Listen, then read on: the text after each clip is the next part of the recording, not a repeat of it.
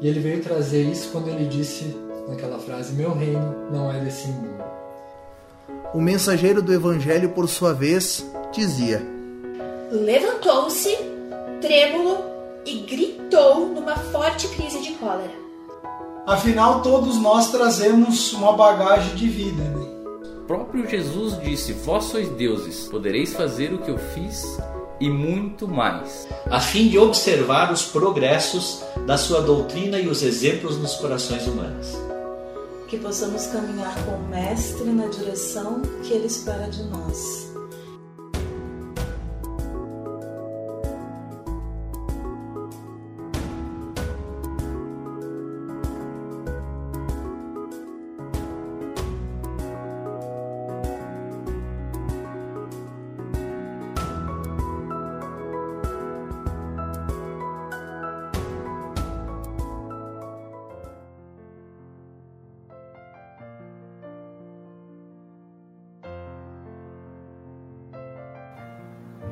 Boa tarde a todos.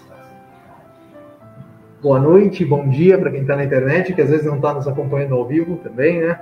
Então, sejam todos muito bem-vindos à nossa Seara de Luz. Eu quero convidar todos para, inicialmente, a gente fazer a nossa prece, convidando os amigos espirituais para o nosso momento de elevar o pensamento.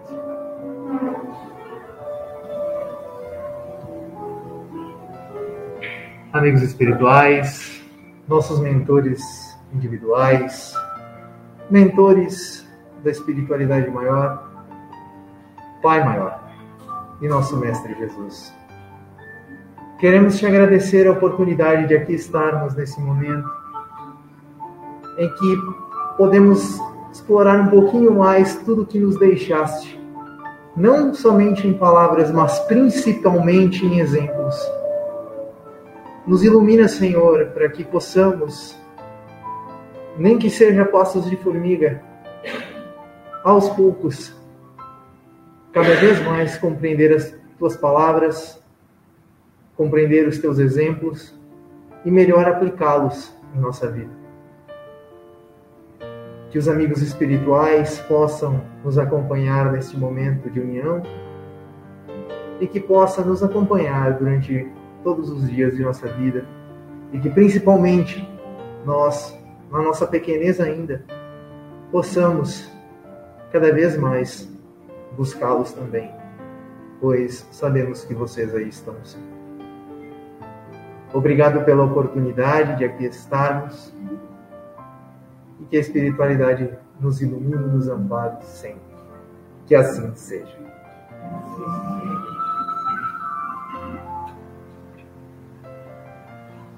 Autoconhecimento.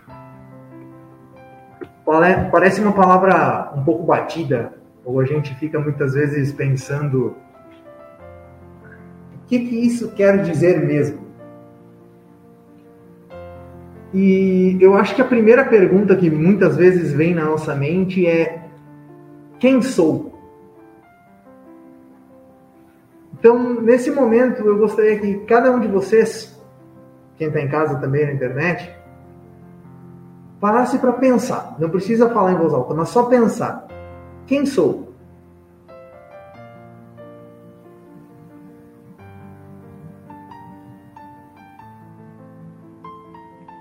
Provavelmente a maioria de nós vai ter pensado na sua profissão, no seu local de trabalho, enfim, no seu lar, nos seus afazeres, nos seus estudos, nesse nosso momento presente.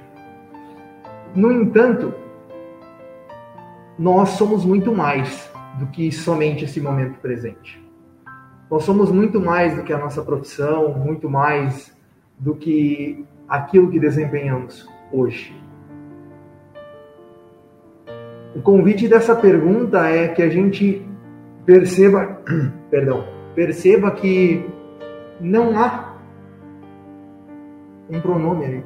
Não é quem eu sou, é quem sou. E nesse momento a gente tem que ir mais a fundo do que simplesmente o nosso ego.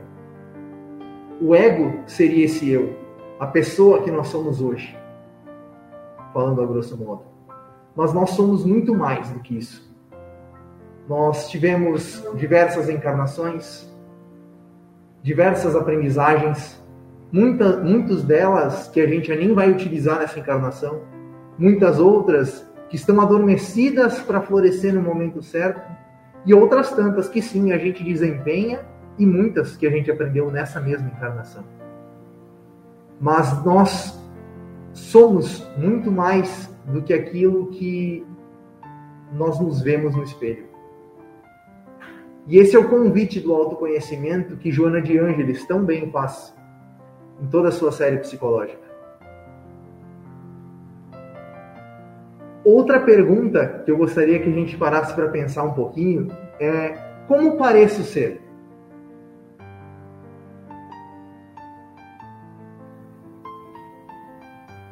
E muitas vezes a gente tem máscaras que a gente cria para o dia a dia. Não estou dizendo que não são necessárias. A gente precisa dessas personas, dessas diferentes maneiras do nosso dia a dia para conviver no nosso trabalho, no nosso convívio, nos estudos.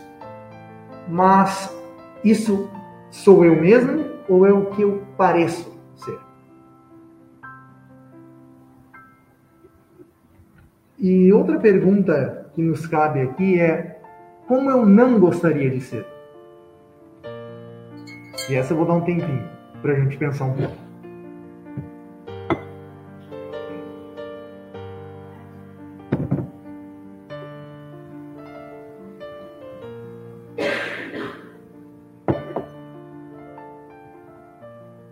Essas perguntas a gente poderia se fazer todos os dias. Porque a cada dia a gente vai descobrindo algo novo na gente, se a gente se interroga. E na questão 919 do Livro dos Espíritos, Kardec pergunta ao Espírito de Santo Agostinho qual é o meio mais prático e mais eficaz que tem o homem de se melhorar nessa vida e de resistir à atração do mal. E a resposta foi a seguinte: Um sábio da antiguidade vou disse conhece-te a ti mesmo. Essa frase está no oráculo de Delfos, lá na Grécia, escrita: conhece-te a ti mesmo. Obviamente que em grego, né? Mas a sua tradução, segundo Michel Foucault, poderia ser também cuida de ti mesmo.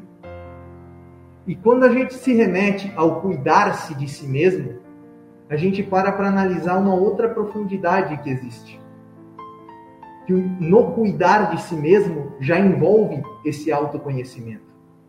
Se a gente não se conhece, como que a gente vai se cuidar?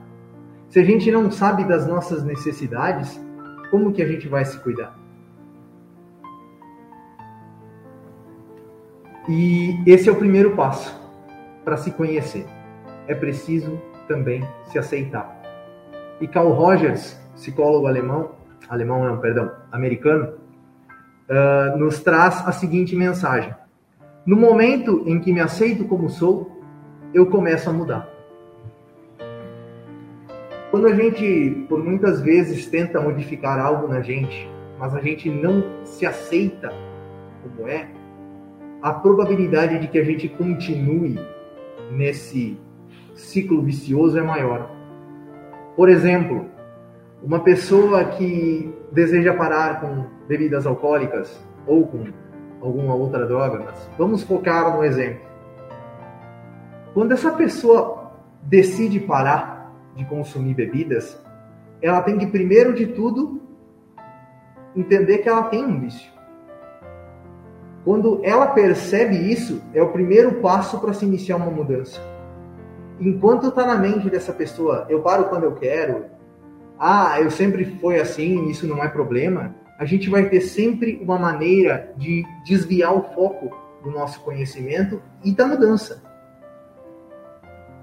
Da mesma forma, a gente tem que pensar o seguinte, que não é de uma hora para outra que a mudança ocorre.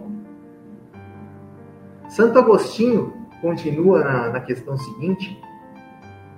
Kardec faz uma questão sobre essa questão, a 919A, perguntando: Conhecemos toda a sabedoria dessa máxima. Porém, a dificuldade está precisamente em cada um conhecer-se a si mesmo. Qual o meio de consegui-lo? E Santo Agostinho nos coloca de uma maneira incrível, mas ao mesmo tempo a gente para para analisar quando ele responde o quão difícil é pegar isso para o dia a dia da gente. Ele diz assim: Antes de dormir, eu passava revista em tudo que eu fazia no meu dia. Eu analisava meus atos, via como eu tinha me comportado comigo mesmo e com os outros, se tinha agido da melhor maneira, se tinha dito alguma resposta rude. Claro, estou parafraseando aqui, não foi exatamente nessas palavras, mas é um convite à análise do nosso dia. E por que analisar o dia? Porque muitas vezes a gente diz, não, no final de semana eu vou começar a analisar tudo que eu fiz durante a semana. Primeiramente, a gente vai estar cansado, a gente começou a lembrar o que fez segunda-feira e já está analisando no plano espiritual, porque a gente já desdobrou, né? Porque o sono vem. Quando a gente pega um dia para analisar, fica muito mais fácil para a gente perceber os nossos atos. E obviamente, Santo Agostinho dá o exemplo de antes de dormir, mas se a gente tem sono muito fácil de pegar, a gente pode fazer outro horário. Isso não é um ritual, né, gente? Então é o momento da gente parar e analisar os nossos atos. Parar e perceber, mas será que o que eu falei foi bem entendido? Ou será que o que eu falei eu queria dizer uma coisa, mas acabei dizendo outra? E não é de uma hora para outra que isso vai mudar. De repente a gente vai analisar isso por vezes e vezes e nossa, fiz de novo. Mas ao perceber-se já é o primeiro passo para a mudança. E esse é o segundo.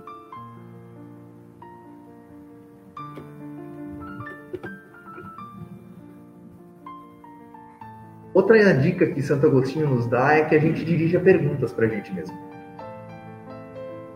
Perguntar sobre o que a gente fez, qual o objetivo, qual a circunstância. Perguntar se a gente fez algo de errado, que se a gente visse no outro, a gente censuraria. Porque muitas vezes a gente tem defesas dentro da gente que é para a gente se sentir um pouco menos mal. Então a gente racionaliza a maioria das coisas dizendo: não, a minha intenção não foi essa, mas é, lá no fundo sabe que foi. Então a gente pode fazer o quê? Eu fiz determinada coisa. O que eu fiz se eu visse outra pessoa fazendo? Como eu pensaria? Como eu reagiria? Qual seria o significado para mim? E esse é um meio muito bom para a gente perceber e melhorar a cada dia.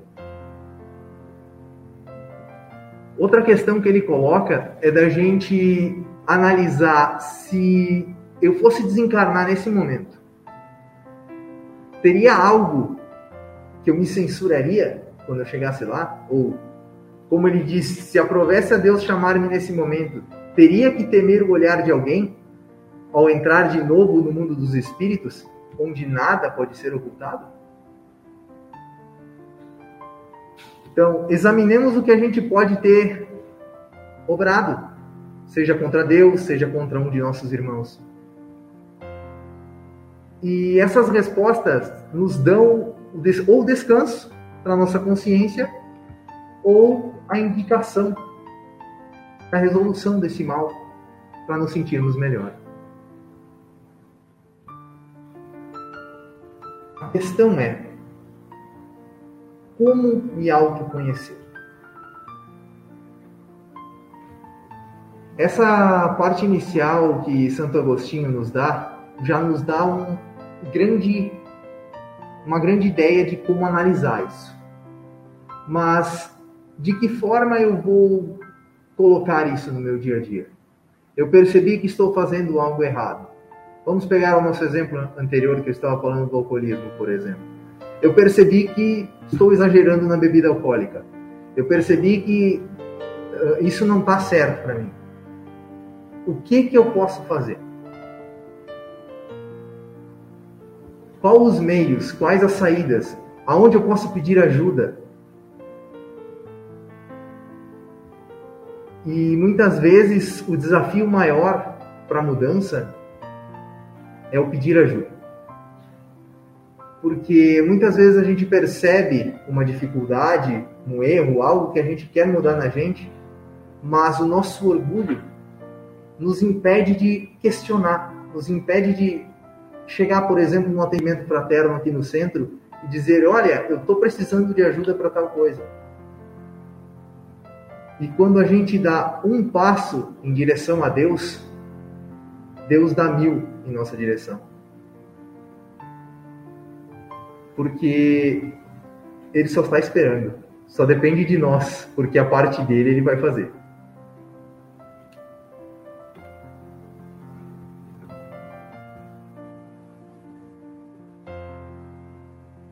Kardec complementa essa parte dizendo o seguinte: Muitas faltas que cometemos nos passam despercebidas. Se efetivamente, seguindo o conselho de Santo Agostinho, interrogássemos mais a miúde o nosso, a nossa consciência, veríamos quantas vezes falimos sem que suspeitemos, unicamente por não perscrutarmos a natureza e o móvel dos nossos atos.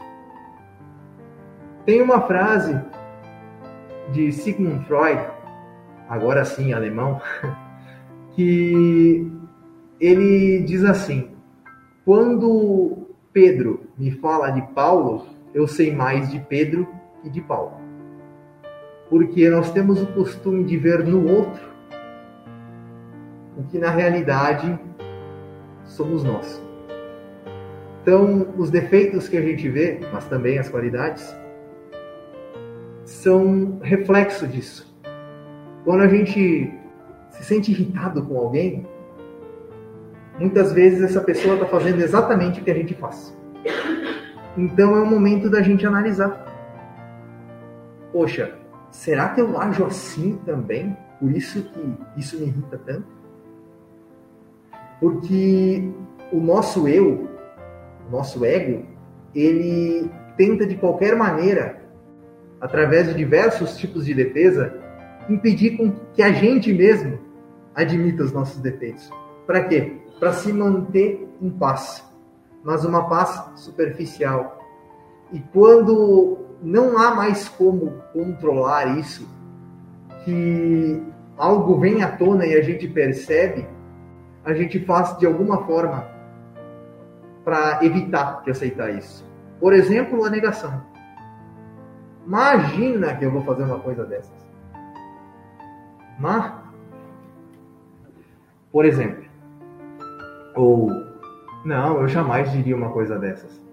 E quando a gente percebe, a gente está falando exatamente aquilo.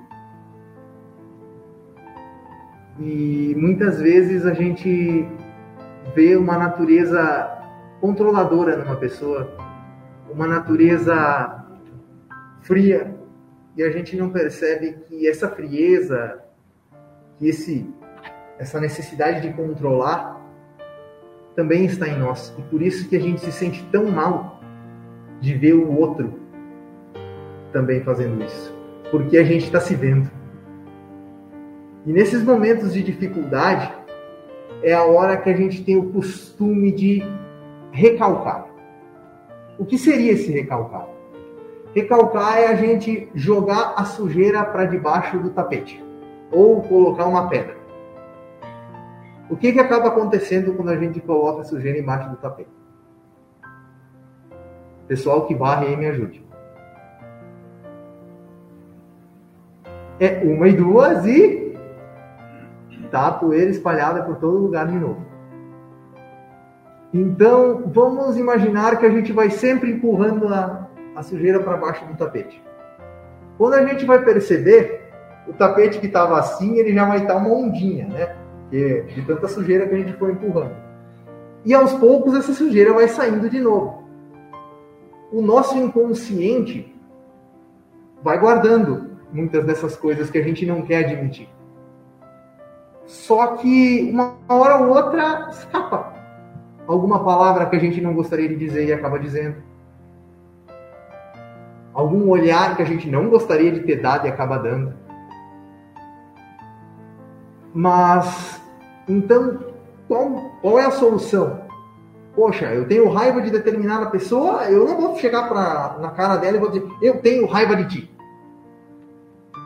Verdade. A gente não precisa chegar para a pessoa e dizer, eu tenho raiva de ti. Mas a gente também não pode esconder e fingir que está tudo bem. Esse é o momento da gente começar a se trabalhar e dizer, por que, que eu tenho raiva dessa pessoa? E perceber, e percebendo os motivos dessa raiva, os motivos que faz essa pessoa se afastar, e também ao mesmo tempo admitindo para si que tem a raiva. Porque nenhum de nós aqui é perfeito ainda. E o único jeito da gente trabalhar as nossas imperfeições é admitindo que nós temos elas. Se a gente não admitir as imperfeições que tem, a gente acaba parando. A gente acaba não evoluindo mais. A gente chega num patamar e fica. Porque todas as vezes que algo vem para nos desafiar e nos ajudar a evoluir, nós colocamos a sujeira debaixo do tapete. Então, quando a gente escuta também aquela outra célebre frase, vamos colocar uma pedra em cima do assunto. Passam-se os anos, vão-se as primaveras, os verões, os outonos e os invernos de cada ano. E chega um momento que alguém, essa pessoa de novo, chega para conversar contigo e sem querer a pedra é chutada. E aí o que que vem? Porque lá em novembro de 1999 tu deixou a louça suja. Por que que acontece isso? Porque a gente deixou lá recalcado. A gente de... gostaria que essa pessoa tivesse lavado a louça. A gente gostaria que essa pessoa tivesse auxiliado nos serviços de casa. Mas ao invés da gente chegar e falar de uma forma educada ou da melhor maneira possível, a gente achou, não, eu não vou ofender essa pessoa. E guardei. Coloquei a pedra em cima. No momento que eu coloquei a pedra em cima, eu não trabalhei isso. E é uma e duas vai acontecer dessa pedra rolar. E aí pode acontecer várias coisas. Uma é a explosão, que eu citei agora como exemplo. Outra pode ser, por exemplo, o ódio. A pessoa guarda tanto ódio de outra pessoa, tanto ódio de outra pessoa, que é uma e duas o que, acontece? Estoura uma doença. Acaba somatizando o nosso corpo físico. Tem um caso do Chico, que é muito emblemático quanto a isso. Ele tinha um cachorrinho que estava doente. Acho que muitos de vocês já conhecem a história. E uma pessoa, amiga do Chico, ou amigo né, do Chico, disse: Eu vou ajudar o Chico. Porque ele está sofrendo muito com esse cachorrinho. Foi lá e mandou matar o cachorro. E o Chico chegou em casa para cuidar do cachorro e o bichinho tinha se encarnado. Com isso, o que, que aconteceu? A pessoa chegou toda feliz para contar. Chico, agora tu não vai se preocupar mais com esse cachorro. Eu mandei matar ele e está resolvido esse problema. O Chico, nesse momento, só disse um atar e guardou a mágoa. E essa mágoa foi ficando e foi crescendo. Com o passar do tempo, o que, que aconteceu? O Emmanuel chegou para o Chico e disse: Olha, tu vai ter que trabalhar essa mágoa, porque tu tinha um pontinho negro que está aumentando cada vez mais e os espíritos já não estão mais conseguindo chegar muito perto para dar comunicação. Logo, logo a tua mediunidade não vai receber mais a gente, porque tu tá com um ponto escuro próximo ao coração. Mas e como é que eu vou fazer para resolver isso? Ele perguntou para o Emmanuel. E o Emmanuel disse: descobre o maior desejo dessa pessoa e realiza. Aí o Chico, tá, peraí, ela matou meu cachorro e eu ainda vou ter que ajudar ela? Vocês reparem como a mágoa ainda estava lá. No Chico Xavier. Então imagina se a gente não tem mágoa, né? Uh, mas quando o Chico disse isso, a resposta do Emmanuel foi a seguinte: a receita não é minha, Chico. A receita é de Jesus. E o Chico descobriu, enfim, que a pessoa precisava, queria uma máquina de costura, parcelou em 15 encarnações, né? Para pagar tudo, porque naquela época a máquina de costura era caríssima. Eu acho que hoje em dia também, né? Porque escassez. Enfim. Uh, e deu para essa pessoa. Quando ele deu para essa pessoa a energia de gratidão, e essa pessoa emergiu em direção ao Chico, tirou toda aquela mancha negra que tinha. Nesse momento, a gente para para analisar, voltando à nossa ideia inicial, o quanto o Chico não se descobriu nesse momento. Ele descobriu que podia sentir mágoa, ele descobriu que podia sentir raiva, ele descobriu que podia sentir ódio.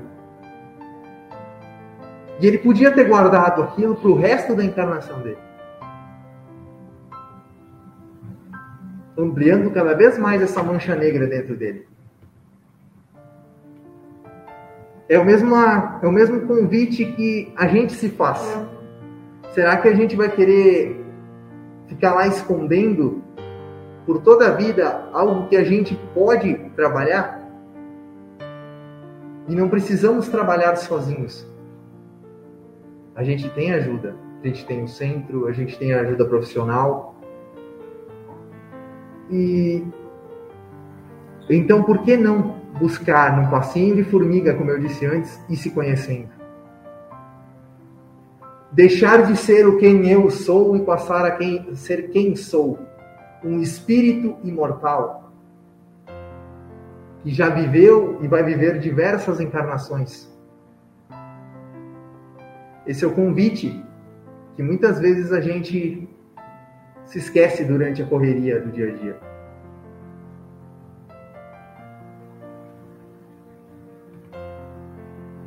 Então, a ideia maior da nossa explanação de hoje é que a gente aceite os nossos defeitos.